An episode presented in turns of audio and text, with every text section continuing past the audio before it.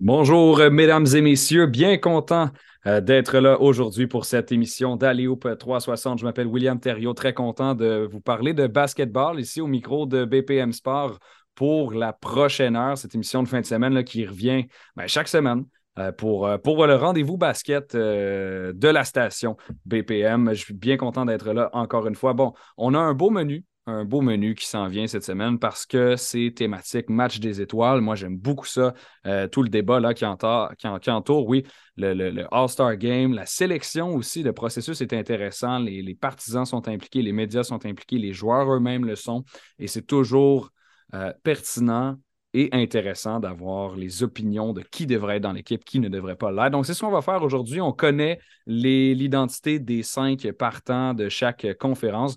Eh bien, on va ajouter euh, les, euh, les, les, réservistes cette semaine. On veut faire des prédictions. Qui est-ce qui va rentrer dans cette équipe-là? C'est ce qu'on va essayer de prédire aujourd'hui avec euh, Charles Dubébret, d'ailleurs, en entrée d'émission. Ensuite de ça, on va voir Pierre-Olivier Poulain du site alliop360.com, chronique actualité NBA.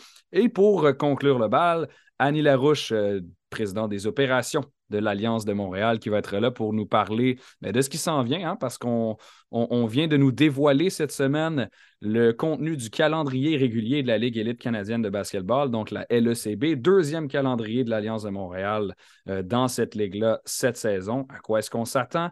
Euh, nouveau format, les conférences sont différentes maintenant, donc ça va être intéressant d'aller suivre ça. Et Vincent Lavandier ne sera pas de retour à la barre de l'équipe, donc on va discuter de ça avec Annie Larouche. Mais pour l'instant, Charles Bébret, il est là, il continue son tour du monde. Euh, il nous parle avec un certain décalage horaire, euh, ce qui rend la situation assez, comique. Donc, on lui souhaite bon matin, même si euh, moi, c'est le soir, au moment où on enregistre. Donc, bon matin, Charles. Merci, merci. Un beau, soleil qui se lève sur Macao présentement ici. Euh, dans le sud de la Chine, tout près de, Hong Kong, pour les gens qui sont, euh, qui sont moins familiers. Donc, euh, oui, on a bon, un, bon 13 heures de décalage. Donc, en fait, on n'est même pas la même journée. Hein, C'est-à-dire non, c'est ça. On a une émission qui paraît le dimanche. Ben écoute, c'est correct. Moi, je, moi, je l'enregistre le dimanche en ce moment. Toi, tu l'enregistres samedi. samedi soir. Donc, voilà, mais bon, on fait avec ce qu'on a. Puis, on, est, on est content que la technologie de 2023 nous, permette d'enregistrer des, des, émissions avec 15 000 km d'écart. Faisons euh, l'apologie des micros portatifs et de Zoom pour, euh, pour cette occasion. Euh, la liste, la liste des, des, des, partants pour le match des étoiles a été dévoilée. Je la passe rapidement hein, pour ceux, qui, ceux et celles qui ne l'ont pas nécessairement vu cette semaine. Capitaine de la conférence de l'Est, ben, sans grande surprise, Yanis Antetokounmpo qui a remporté euh, récemment deux MVP de la NBA, un championnat. On a Jason Tatum qui va l'accompagner des Celtics. Kevin Durant est là et les deux gardes, Kyrie Irving et Donovan Mitchell, bien mérité, euh, bien de ce côté-là. Et sincèrement, dans l'Ouest, euh, que des vedettes, que des, des, gars qui le méritent. Capitaine LeBron James des Lakers. On a par la suite les deux gardes, Luka Doncic des Mavericks et Stephen Curry, Golden State Warriors. Euh, vont les joindre euh, Nikola Jokic euh, des Nuggets, le MVP en titre, lui deux fois, et puis Zion Williamson, premier choix au repêchage de 2020 qui vient de, 2019, pardon, mon Dieu. Et puis, donc, donc c'est un, un aliment très, très, très solide qui est là. Maintenant, la question, c'est qui vient les rejoindre? Qui vient les rejoindre? on en a sept de chaque côté. Et ben, comme à chaque année, Charles, c'est un débat qui est difficile.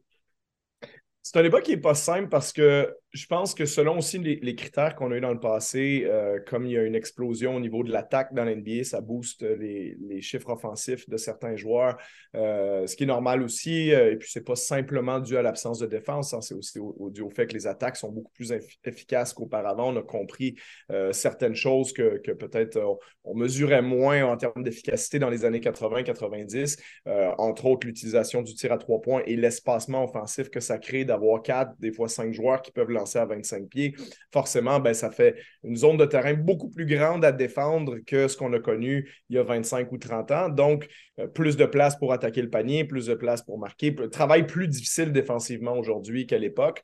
Euh, donc, ça booste les chiffres de certains joueurs et donc beaucoup de joueurs se retrouvent avec des chiffres de niveau, entre guillemets, all-star, hein, de niveau match mm-hmm. des étoiles.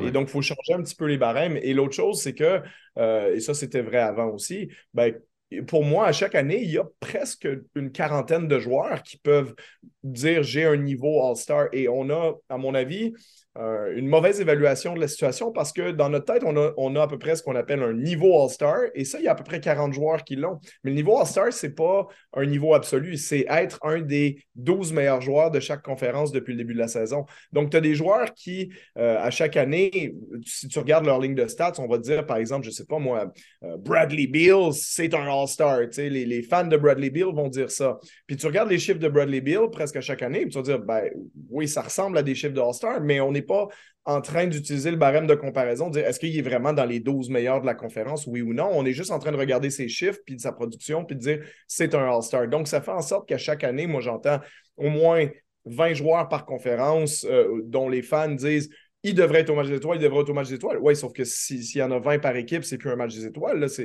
L'idée, c'est de prendre les 12 meilleurs. Donc, ça, il faut garder ça en tête parce qu'à chaque fois qu'on parle des fameux euh, snobs, des joueurs qui ont été euh, euh, snobés pour le match des étoiles, qui ah, il s'est fait voler, tout ça, ben, je veux dire, faut, si quelqu'un affirme ça, pour moi, la première chose à dire, c'est qui t'enlève? Parce que souvent, les gens qui vont dire tel joueur s'est fait snobber vont te dire qu'ils enlèvent un joueur que lorsque tu les, tu les regardes d'un côté de l'autre, tu te dis, ben, en fait, l'autre a été meilleur, ton joueur n'a pas été snobé, c'est juste qu'il n'y a pas assez de place dans l'équipe. L'autre chose, je pense que la NBA doit éventuellement considérer aussi par rapport à, la façon de formuler euh, les effectifs, c'est que en ce moment, maintenant qu'on ne joue plus la conférence de l'Est contre la conférence de l'Ouest, moi, je ne vois pas pourquoi il faut qu'on en prenne 12 de chaque conférence. Je pense qu'on hmm. pourrait simplement prendre les 24 meilleurs. Euh, cette année, bon, ça ne fait pas une énorme différence, en tout cas pas pour moi euh, dans ma sélection, mais il y a des années où il y en aurait peut-être 14 de l'Ouest puis seulement 10 de l'Est ou vice-versa. et aussi le fait que on est obligé d'utiliser cinq titulaires de chaque côté, un certain nombre de joueurs de, de, certaines positions. Ben, J'entendais cette semaine, par exemple, euh, plusieurs personnes s'offusquaient, surtout au Canada, que chez Gilgis Alexander n'est pas titulaire au match des étoiles, il s'est fait voler, blablabla.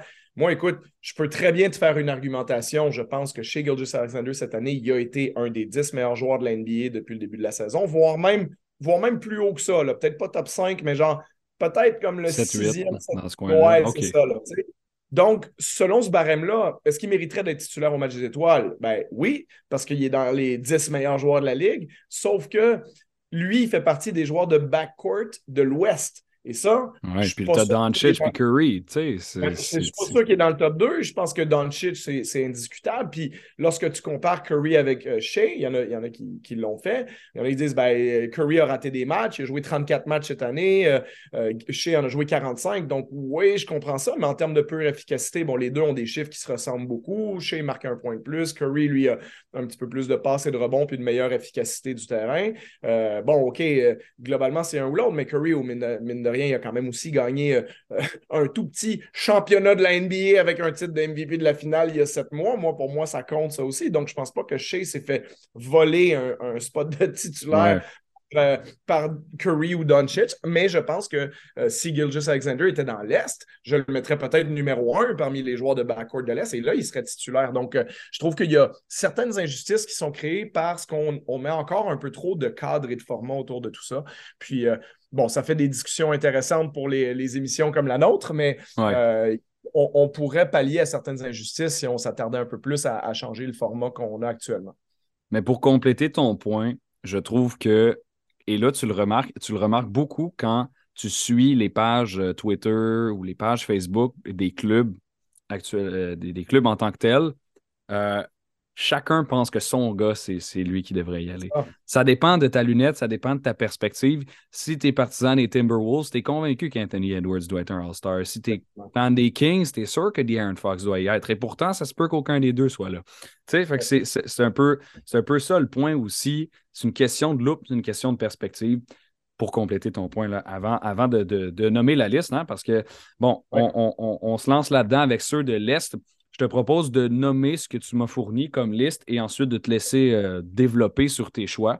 Donc, on a Joel Embiid, Jalen Brown, Tyrese Halliburton, Julius Randle, Jimmy Butler, James Harden et Pascal Siakam. Ça, ce sont les sept remplaçants de l'Est à tes yeux. Euh, je te donne quelques minutes pour, euh, pour t'expliquer.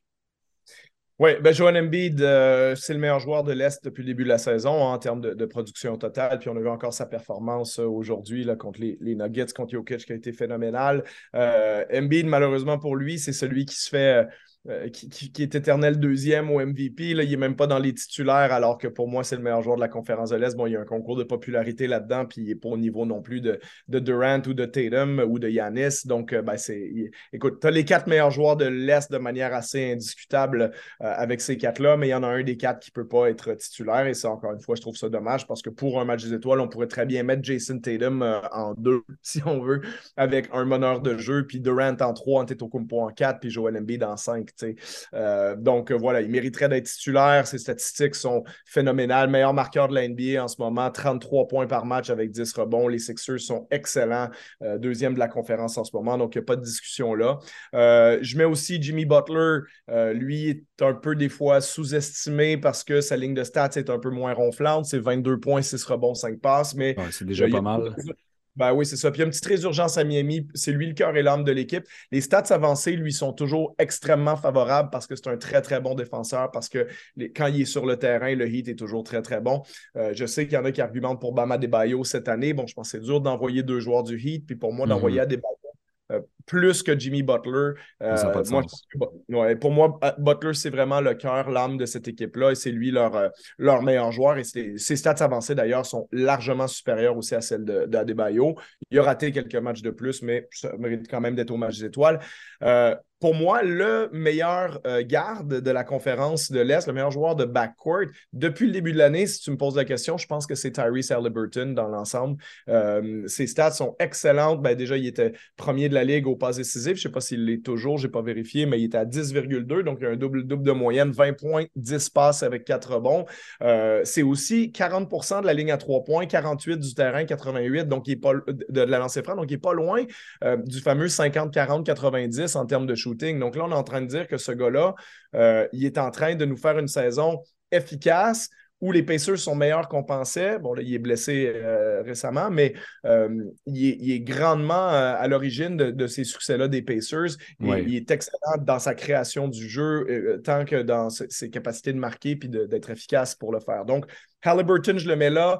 Je pense que James Harden, bon, on n'a pas trop besoin de passer longtemps sur lui. Il a, été blessé, mais il a quand même il a joué 31 matchs maintenant. Euh, depuis un certain temps, les Sixers sont exceptionnels, sont grimpés, sont en train d'ailleurs de, même presque rattraper les Celtics en tête de la conférence.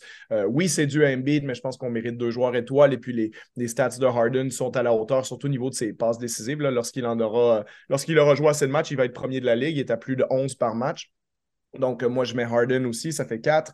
Euh, un joueur, on a regardé ensemble ses statistiques depuis la mi-décembre euh, parce qu'il avait connu un début de saison un peu plus lent. Mais Julius Randle, s'il faut envoyer un X, pour moi, c'est lui légèrement au-dessus de Jalen Brunson. Julius Randle, depuis le 21 décembre, donc ses, 19 derniers matchs, c'est 29 points, 14 rebonds par match et des stats de joueurs, euh, de candidats MVP. Donc, ceux qui n'ont pas suivi les Knicks de près auraient peut-être tendance à euh, ne pas avoir remarqué la dominance de Julius Randle récente. Donc, je pense que Randle, pour moi, mérite d'être au match des étoiles aussi. Euh, Pascal Siakam des Raptors qui fait dans la saison décevante des Raptors une super saison, mine de rien. Euh, ses stats totales aujourd'hui, 25, 8, 7 par match à 47% du terrain. Euh, je pense qu'il mérite largement d'y être aussi. Le dernier spot de l'Est, pour moi, est peut-être légèrement plus compliqué parce que là, on rentre dans des vrais débats. Euh, peut-être pour moi, ce qui fait pencher la balance, c'est la fiche des Celtics qui fait que Jalen Brown, pour moi, de, de sa ligne de sa ligne de stats depuis sa production totale depuis le début de l'année. Écoute, il est à 27 points, 7 rebonds de moyenne. Donc, pour moi, Jalen Brown mérite d'être au match des étoiles et c'est lui que je mets là. Par contre, je pense que je serais capable de construire un argumentaire pour Jalen Brunson, que je viens de mentionner, pour Drew Holiday, qui fait une super saison, presque 20 points de moyenne à Milwaukee avec sa défense habituelle, dans une saison où Chris Middleton est blessé, donc c'est lui quand même le, principal lieutenant d'Antetokounmpo. Euh, il fait pas une très bonne saison, mais par son pur volume, Trey Young a beaucoup d'impact sur le terrain. Euh, et pour la saison que Cleveland fait, Darius Garland aussi euh, est un vrai candidat. Donc là, on pourrait commencer à rentrer dans les ce que j'appellerais presque les, les demi-All-Stars. DeMar DeRozan est dans cette Ouais, DeRozan. Ça, ça, ça m'attriste de le laisser. Euh, à part de la liste. Mais en même temps, mais en même temps, ça a du sens parce qu'il y a tellement, il y a tellement de personnes hein, qui, qui, le, qui, le, méritent à chaque année. Il faudrait peut-être qu'ils montent les équipes à 30, hein, peut-être ben, euh, à 15, 15 de chaque bord. Christophe Porzingis est dans cette liste-là aussi, à mon avis. Euh, il, fait, il, fait, une très, très belle saison. Euh, donc, tu en as plusieurs, voire même si tu étendais ça un petit peu plus loin, tu pourrais aller peut-être chercher un joueur comme Bradley Beal, mais Beal n'a pas joué beaucoup de hmm. matchs quand même cette saison.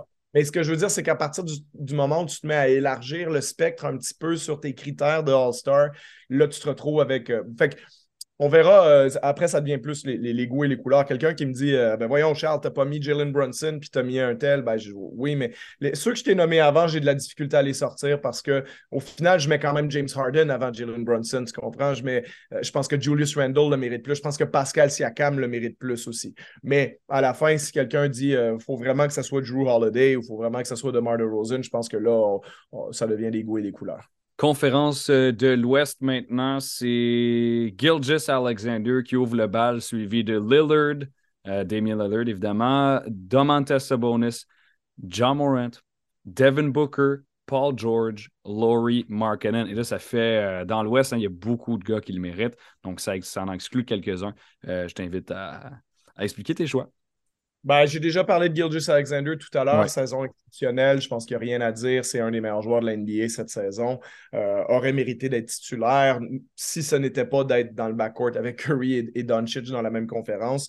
Euh, Damien Lillard a raté beaucoup de matchs en début de saison, mais depuis un certain temps, depuis son retour, puis bon, il est quand même rendu à 36 matchs joués, euh, ce qui est dans la NBA d'aujourd'hui largement suffisant pour être sélectionné. le niveau de jeu de Lillard qui a encore marqué plus de 60 points récemment phénoménal. Je pense qu'il est indiscutable pour moi au match des étoiles.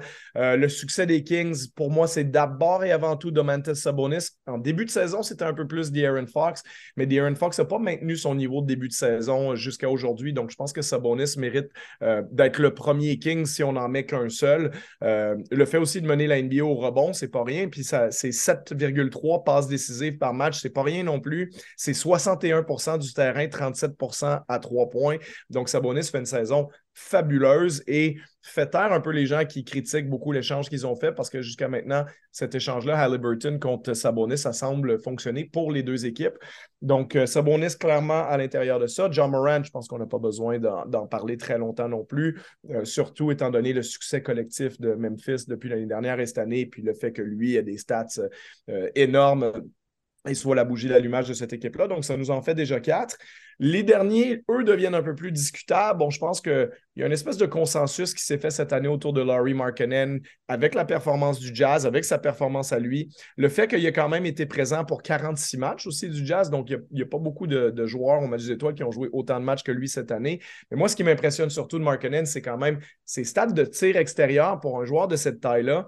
Écoute, en ce moment, on parle du fameux 50, 40, 90. Là. Ben, Markkinen, en ce moment, il est à 52, 43, 87. C'est 43% de la ligne à trois points pour un joueur de ses pieds. Là, Puis pas un joueur qui en prend euh, deux par match. Là. Il en prend 7,2 par match. Là. Hmm. Donc, c'est un des meilleurs tireurs d'élite de la NBA. Euh, très efficace aussi au niveau de son tir à deux points, parce que des fois, les joueurs qui sont bons tireurs d'extérieur sont moins bons pour aller au panier, mais lui, lance 59% à deux points aussi. Donc, son efficacité est exceptionnelle et c'est 25 points par match avec 9 rebonds dans les stats euh, totales euh, et une belle performance du Jazz. Donc, pour moi, Markkinen s'est placé comme un All-Star indiscutable aussi, ce qui nous met maintenant à 10.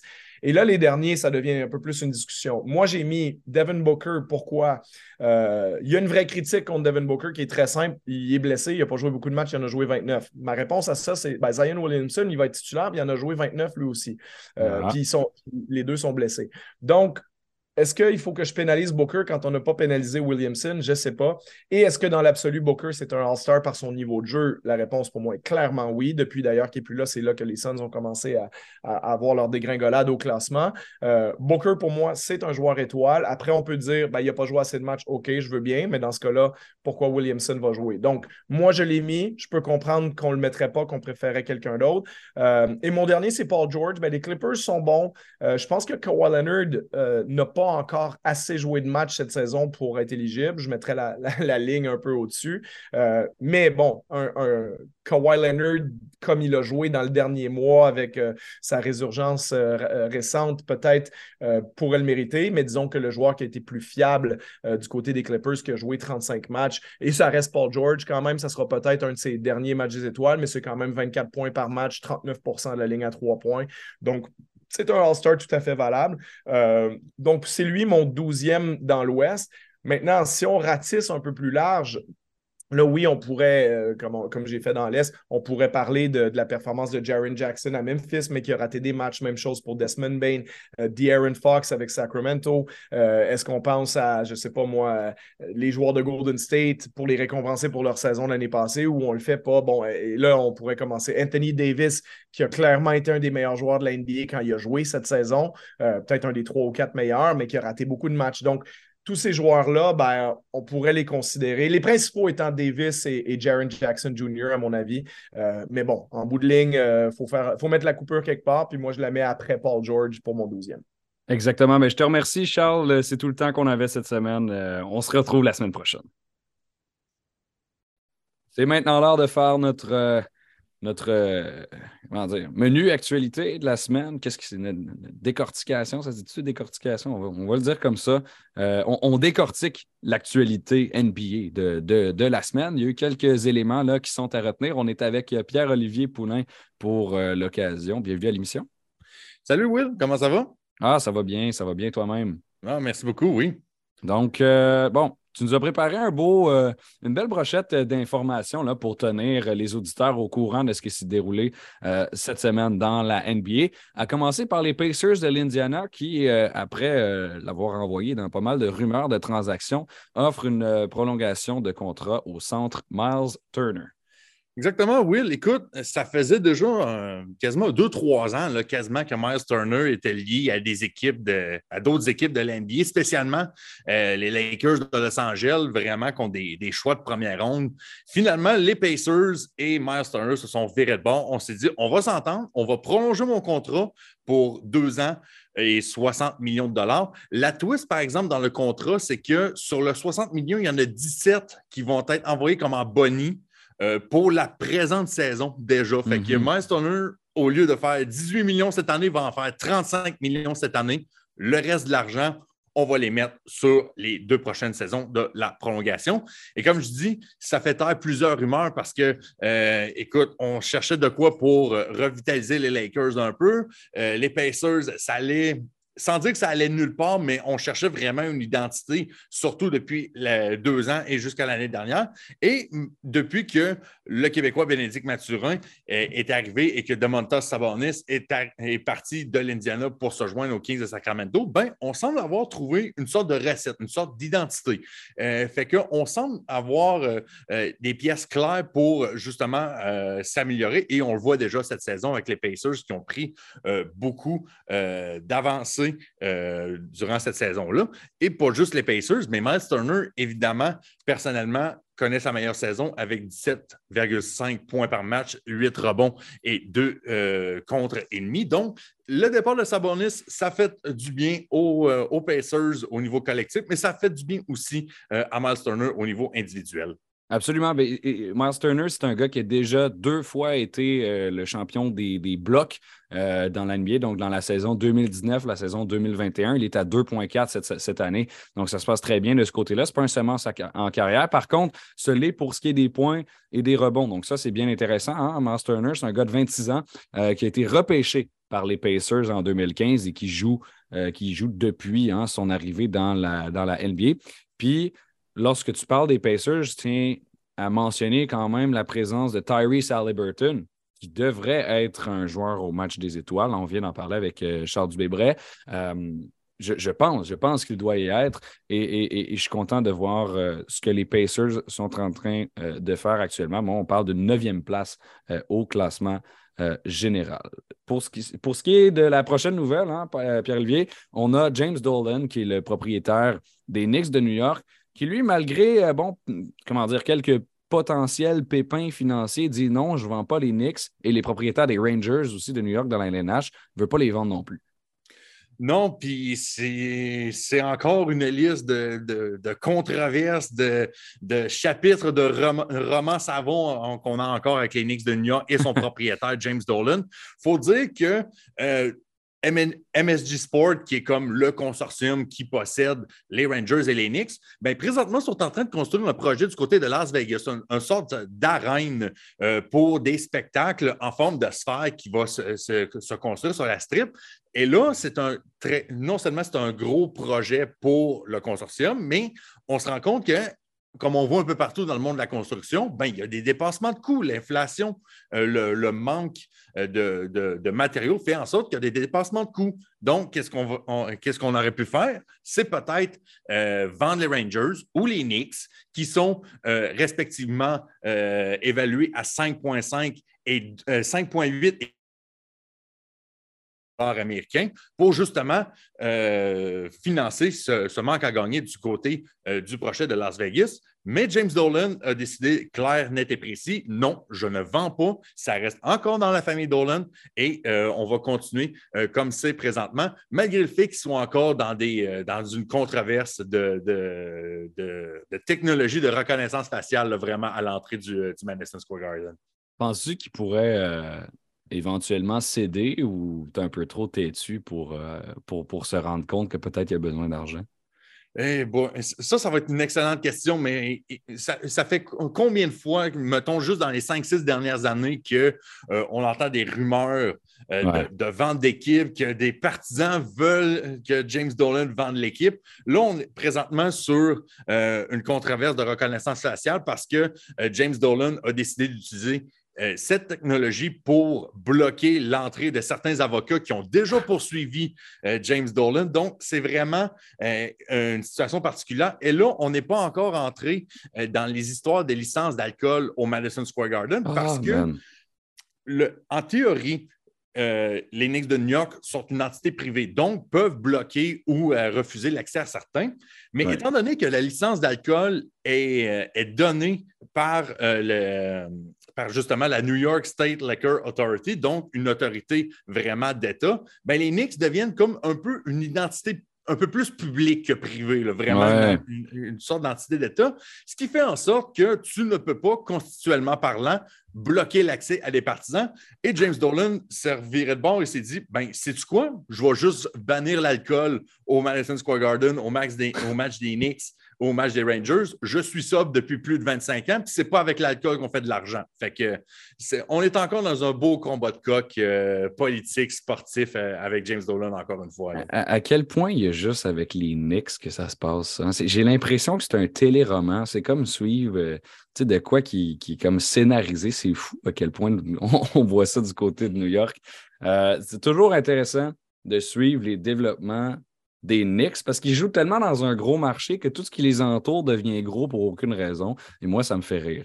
Euh, euh parlant pas juste ça, puis, oui, pas juste les Knicks, mais les Nets aussi, là, ils ne veulent pas. Le simple micro-affaire se transforme en roman savon aux autres aussi. Ils sont la deuxième équipe à New York. Fait qu'imagine les Knicks.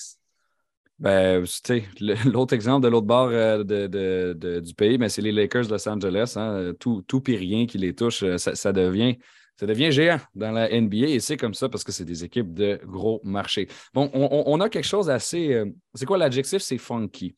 Quelque chose d'assez funky là, pour, euh, à vous proposer aujourd'hui. Euh, je vais te laisser décortiquer, mais en gros, on a Jaron Jackson Jr., qui est le centre des Grizzlies de Memphis, qui connaît une excellente saison défensive. Parmi les favoris, s'il n'est pas le favori au titre de joueur défensif de l'année dans la NBA cette saison. Et là, il y a un utilisateur de Reddit qui remet en question ses statistiques. Écoute, c'est absolument sensationnel et vraiment absurde, vraiment, surtout quand on prend comment tout ça s'est déroulé. Dans le fond, ce qui est arrivé, c'est que samedi matin, un utilisateur sur Reddit s'est levé et s'est dit Moi, je vais causer un peu de remue-ménage dans la NBA, puis ça va être drôle. En, gros, le gars, ce qu'il a fait, c'est qu'il a écrit un paragraphe d'environ 1100-1700 mots pour dire que Jaron Jackson Jr. Euh, avait un avantage vraiment et que ses statistiques étaient, avaient comme un, genre de traitement de faveur par les statisticiens des Grizzlies de Memphis pour justement gonfler euh, son, nombre de, euh, son nombre de blocs, son, nombre de, de, vols de ballon.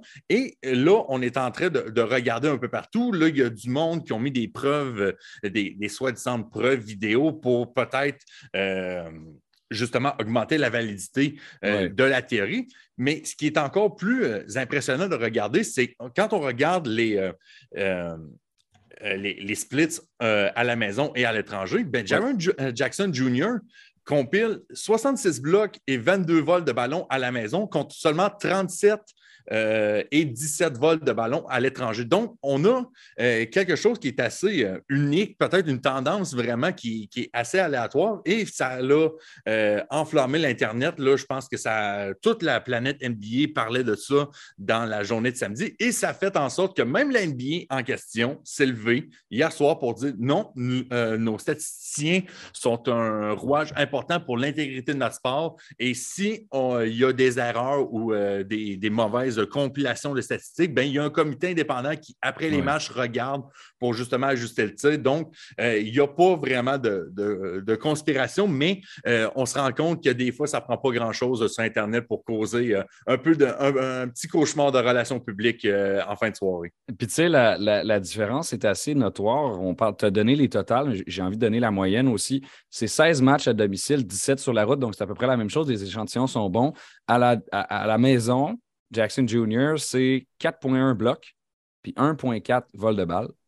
Et sur la route, 2,2 blocs, 0,7 vol de balle. C'est à peu près la moitié. À peu près la moitié. Donc, quand tu regardes ça, tu te dis, hmm. Puis après, tu te, rends compte que des théories du complot, ben, ce n'est que du complot. Et c'est bien rare que c'est bien rare que c'est vrai.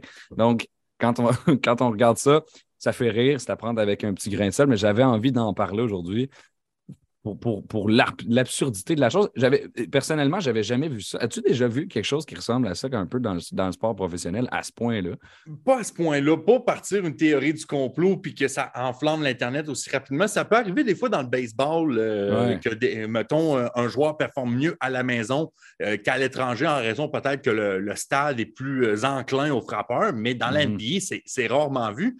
Puis, il faut dire aussi que derrière toute bonne théorie du complot, il y a toujours un peu un élément de vrai. On a parlé un peu euh, de la différence à la maison et à l'étranger, mais il ne faut pas oublier que euh, avec l'augmentation des paris sportifs euh, dans, le monde du sport et dans nos vies, ben c'est peut-être, euh, on, aurait pu peut-être pousser l'histoire que peut-être un statisticien ou quelqu'un comme ça a peut-être mis de l'argent justement sur Jaron Jackson Jr. pour le, nombre de blocs dans un match X ou peut-être même remporter un titre de, justement de, joueur défensif de l'année. Donc, on ne sait pas. Je ne dis pas que c'est vrai, loin de là, là, mais je me hmm. dis que c'est pas impossible, mais il y a peut-être 1 ou 2 que tu peux dire OK, ça, peut peut-être arriver, c'est pas si fou que ça. Moi, je me dissocie de toute théorie du complot en tant qu'animateur impartial de cette émission. Mais, euh, mais, mais, je t'entends. Je t'entends et, je t'écoute. Et j'avoue que j'aime partager un peu le, ah ben, il y, a quelque chose ici. Je trouve que c'est le fun d'embarquer là-dedans. C'est le mystère. Hein? Le, mystère est tellement savoureux des fois à partager. Euh, c'est totalement vrai. Euh, Pierre-Olivier, il y a le maillot que LeBron James a porté dans du match 7, la finale 2013. On se rappelle qu'il a gagné ce championnat-là euh, dans la NBA, qui a été vendu aux enchères pour 3,7 millions de dollars.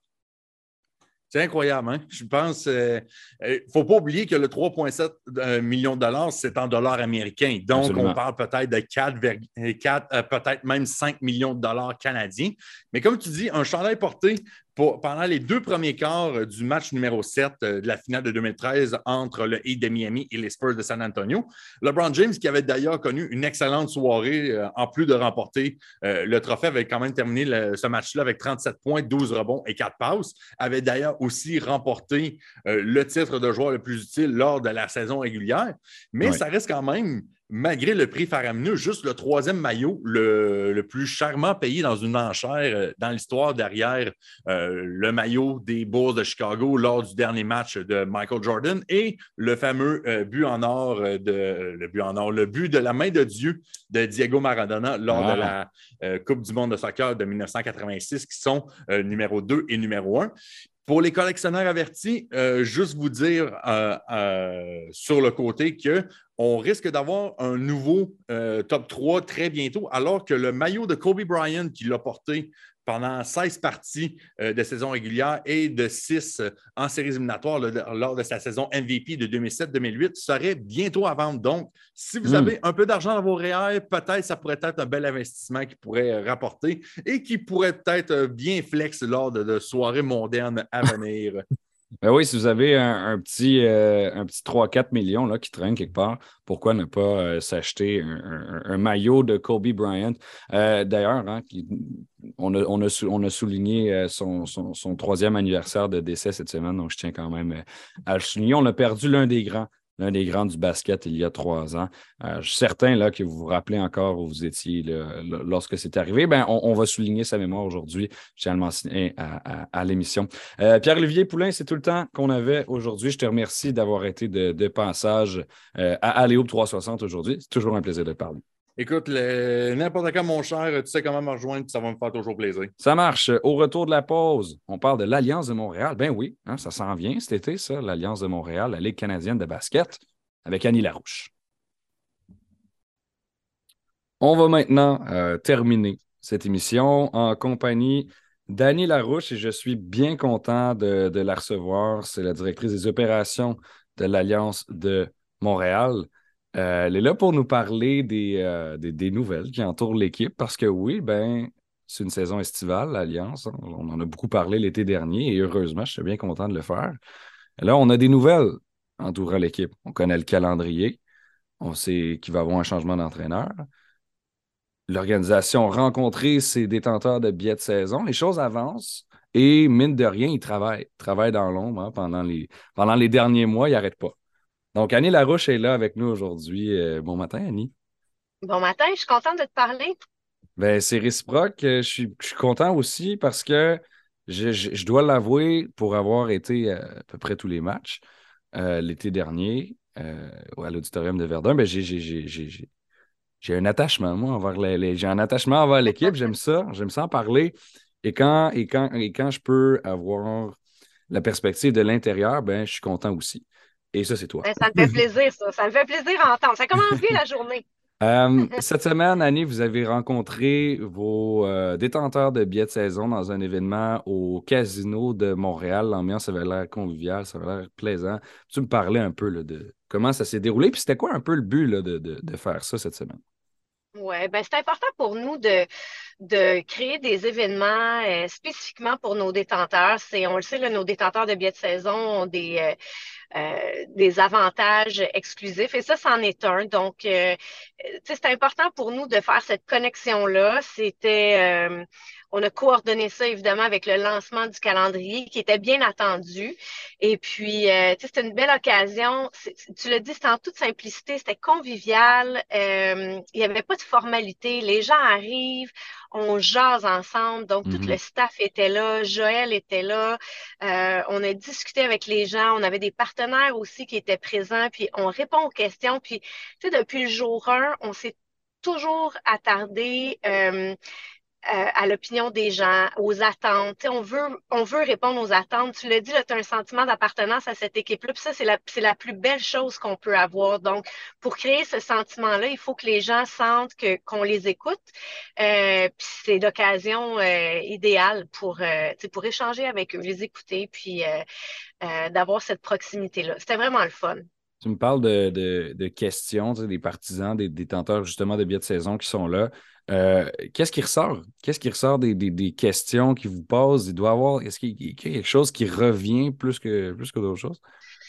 Ah, je te dirais que ça va un peu dans tous les sens. Les gens sont curieux. Euh, bon, évidemment, le calendrier, c'était la question que tout le monde se mm-hmm. posait. Euh, mais tu sais, sur, le, sur les joueurs, tu sais, qui va être de retour, le personnel d'entraîneur, les joueurs, le déroulement, le fan experience en bon français, tu sais, ils veulent avoir un peu de, de, de, de, de scoop. Est-ce qu'il y a des nouveautés? Qu'est-ce qui va se passer? Les gens sont curieux, ils ont hâte. Donc, euh, écoute, on avait un peu de tous les sujets. Et là, tu, me parles justement de calendrier. Ben on l'a. On l'a. Euh, c'est la cinquième saison de la Ligue élite canadienne de basketball, la LECB, euh, cette année, en 2023. Ça a commencé en 2019, cette ligue-là. L'Alliance, ben, c'est sa deuxième campagne, on le sait. Mm-hmm. On tire le coup d'envoi le vendredi 26 mai. Hein, je me souviens l'année dernière, euh, on avait encerclé la date, on en parlait. À chaque fois qu'on se parlait, on était plus proche. On savait le nombre de dodo. oui. Euh, est-ce que tu euh, le sais encore, le nombre de dodo? À quel, à quel point est-ce que est-ce qu'on a hâte de la même manière qu'on avait hâte l'année dernière? Écoute, si je ne me trompe pas, on est à on est à 100 quelques de dos, là, mais tu sais, genre 110, quelque chose comme ça. Là, là j'ai pas fait mes devoirs, là, mais euh, on n'est pas loin de là. Ouais. C'était plus une. Euh, bon, c'était plus le, nombre, le chiffre en tant que tel. Bon, ça va, tu sais, c'est plus, plus de voir un peu. Euh... Oui, j'ai pas de mauvaise note, là, hein, si je sais pas le nombre de jours exact. Non, non, non, c'est pas, pas évalué. Il n'y a pas. Euh, oui, merci. Euh, fait que le 26 mai, vous commencez ça. Encore une fois, cette année, euh, c'est 10 rencontres à domicile, 10 parties à l'étranger. Il y a encore 10 franchises dans la Ligue canadienne, excepté qu'il y a quelques remaniements hein, cette année. La nouveauté, c'est les conférences. Donc, cinq équipes dans l'Ouest, cinq équipes dans l'Est. Euh, en compagnie euh, de Montréal dans l'Est, on a Brampton, donc les champions de Hamilton qui ont déménagé, Niagara, Scarborough et Ottawa. Qu'est-ce que tu en penses de ce nouveau format de, de conférence-là? Ben écoute, moi je trouve ça super excitant. C'est des discussions qu'on a eues là, entre, euh, entre présidents euh, d'équipe euh, lors de la rencontre annuelle. avec les, les, nouveautés cette année, les déménagements, les nouvelles équipes, c'était un c'était le moment parfait d'instaurer ce, ce, modèle divisionnel-là. je pense que je suis convaincue en fait que ça va créer une certaine euh, rivalité. Euh, moi, je suis bien excitée de, cette nouveauté-là. Et j'ai envie de faire un parallèle. Ça ressemble au format qu'on retrouve dans la Ligue canadienne de football. Et toi, tu as été avec les Alouettes assez longtemps. Donc, de, l'avoir vu, euh, comment est-ce que tu penses que ça peut se transposer ben, sur, le, sur le basketball finalement? Ben, c'est que, bon, c'est certain, si on regarde vraiment d'un côté logistique, pour tout ce qui est déplacement, mm-hmm. euh, ça facilite le tout, ça, c'est certain. Donc, un peu moins taxant là, sur, euh, sur les joueurs. Euh, mais toute cette, cette rivalité-là, et encore une fois, je reviens au sentiment d'appartenance, mais euh, bon, oui, tu es attaché à l'Alliance et, après, tu es attaché à, la division S. Donc, tu sais, hmm. ça, en rajoute une couche un peu euh, en, ce qui, euh, en ce qui a trait à la rivalité, puis je trouve ça, je trouve ça le fun. Et d'ailleurs, bon, les séries éliminatoires, c'est comme ça que ça va fonctionner cette année. L'an dernier, c'était les huit meilleures équipes qui, qui, qui, se qualifiaient et maintenant, c'est les quatre meilleur de chaque conférence. Donc, on, remanie un peu euh, le format. Et puis, juste pour euh, de donner de l'information, là, dans l'Ouest, ben, on retrouve les Bandits de, Vancouver. Donc, c'était Fraser Valley. Ils ont déménagé eux aussi. Le Surge de Calgary, ça, c'est les, les Nighthawks de Guelph qui ont changé d'identité. Les Stingers d'Edmonton qui sont là, Saskatchewan qui est là également, ce sont des clubs originaux de la Ligue. Euh, et puis, bon, les Sea Bears de Winnipeg, nouvelle franchise. Là, cette année, les, Growlers de, la, de Terre-Neuve ne seront pas euh, de retour. Ça, c'est pour, euh, mm-hmm. pour votre information. donc, ce que j'ai envie de savoir aussi, là, Annie, c'est comment est-ce qu'on peut regarder les derniers mois? Qu'est-ce qui se passe dans les derniers mois finalement? Parce que tu me disais avant d'enregistrer, il n'y a pas de saison morte. Il n'y a pas de saison morte. Donc, nécessairement, on est en train de faire quelque chose. Qu'est-ce qui se passe? Oh mon Dieu, il se passe tellement d'affaires là. C'est tout ce qui se passe en coulisses en ce moment que euh, bon que, qu'on voit moins. Euh, mais c'est évidemment c'est le renouvellement avec nos partenaires. Euh, c'est, tout, c'est le, c'est le renouvellement des billets de saison aussi. On a on a encore plus de billets de saison que l'année dernière, mm-hmm. ce qui est une excellente nouvelle. Il va y avoir des ajouts aussi. On ajoute, on va ajouter des sièges supplémentaires. Euh, je vais le dire, euh, on, va, annoncer tout ça sous peu, mais euh, des nouveautés, des sections qui sont différentes, des sièges supplémentaires, tout ce qui est le, l'expérience partisan dès que tu arrives au stade, ce qu'on va faire en avant-match aussi. évidemment, il y a toute une planification stratégique là, autour de ça et bien sûr, ce qui se passe sur le court. Oui, ben, j'en doute pas et j'ai hâte de voir ce qui s'en vient, justement. Euh, parlant de, de, changements qui, vont, se dérouler cette saison, euh, on, a, appris cette semaine, là, tu l'avais confirmé à la presse euh, il y a quelques jours, l'entraîneur-chef Vincent Lavandier ne, ne, sera pas de retour, donc un changement de ce côté-là. vers quoi est-ce qu'on s'oriente? Qu'est-ce qui explique cette décision-là? Euh, ben, écoute, c'est une décision, euh, tu sais, c'est des discussions qu'on a eues dès la fin de la saison. Je, mm-hmm. je, je, vais remettre ça un peu par Joël aussi, Joël Anthony, qui est notre directeur général. Euh, on a, on a réfléchi, bon, je, je, si j'avais à refaire euh, la saison dernière, je ferais exactement la même chose. On, on, je pense qu'on a bâti quelque chose. Euh, même si on a terminé au dernier rang, on a bâti quelque chose. Euh, et, puis ça, c'est indéniable. Euh, Vincent a été important là-dedans. Maintenant, on, discute, on, s'est assis, puis on s'est dit qu'est-ce qu'on veut pour la saison 2023. Il y a une vision derrière tout ça. On s'est fait une liste de critères. Évidemment, il n'y a pas une personne qui répond à tous ces critères-là. Donc, le mot-clé ici, c'est combinaison. On va chercher le meilleur euh, de chacun pour arriver à, à pouvoir mettre sur pied notre modèle, notre, ce qu'on ce voit, ce qu'on, notre vision pour 2023. Une autre question que j'ai en lien avec ça, parce que ça, ça n'a pas été euh, confirmé nécessairement. Il y a une, on, a, on, a, toute une équipe d'entraîneurs euh, qui, qui était là l'année prochaine. Est-ce que le, départ de Vincent les touche aussi? Et que, comment ça se passe de ce côté-là?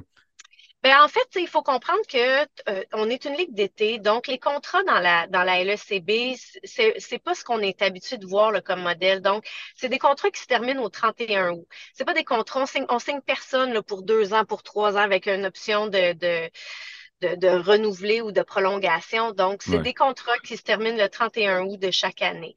Alors, il n'y a rien qui est assuré pour l'année suivante.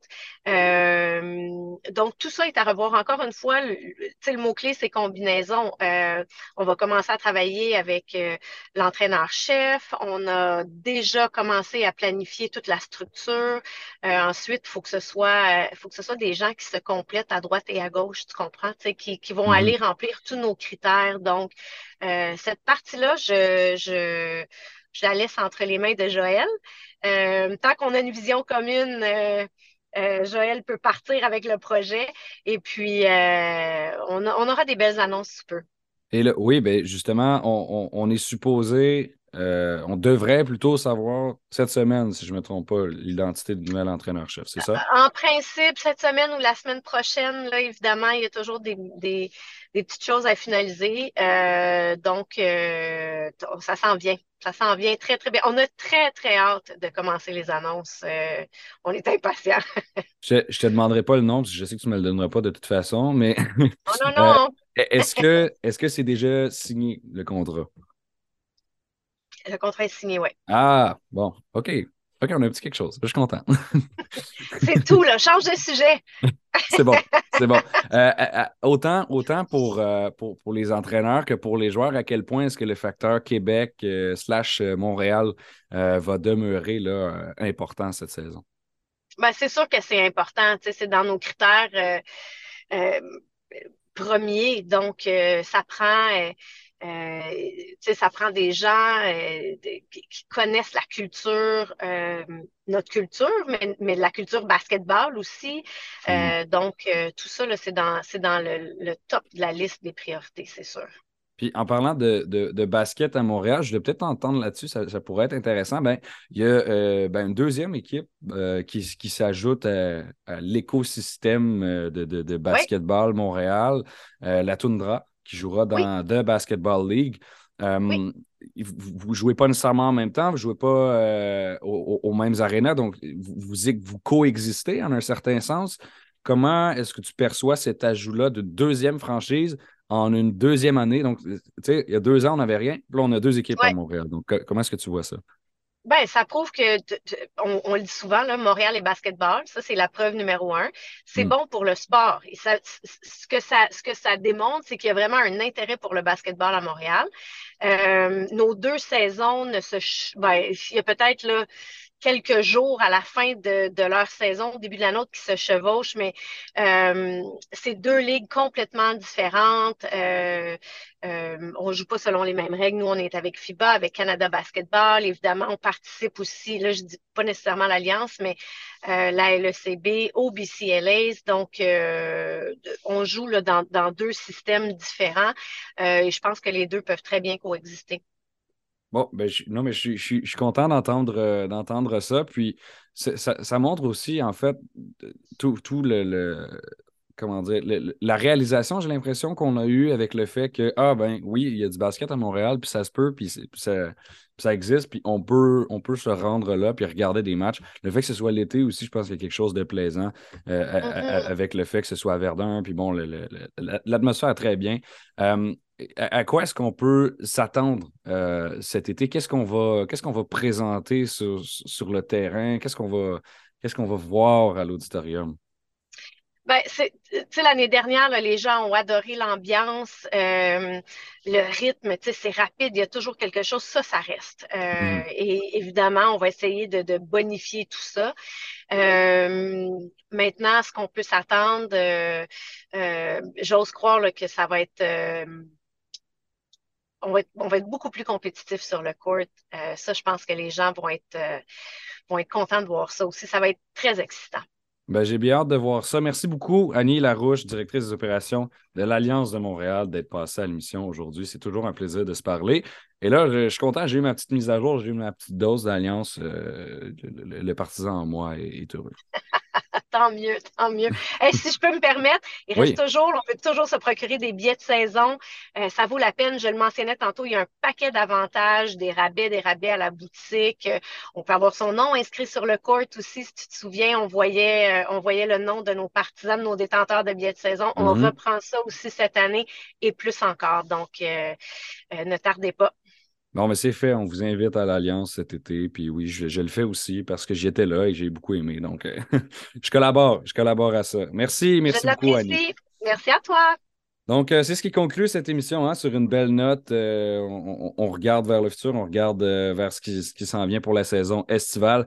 mes remerciements de, fin d'émission. merci à Annie qui, vient de, de, nous parler. Mais merci à Charles Dubébré, évidemment, pour sa contribution hebdomadaire. Et merci à Pierre-Olivier Poulain qui s'est prêté au jeu, qui s'est prêté à la chronique aujourd'hui. Je m'appelle William Thériault. C'était un plaisir d'animer Alioop 360. Je vous invite à nous suivre sur tous les réseaux sociaux, Facebook, Twitter, Instagram, à nous lire euh, sur, euh, sur notre plateforme finalement, hein, à 360com C'est là que ça se passe pour l'actualité euh, basket, NBA, LSCB, Québec, tout ce que vous voulez. on se retrouve la semaine prochaine. BPM Sport, 15h, dimanche.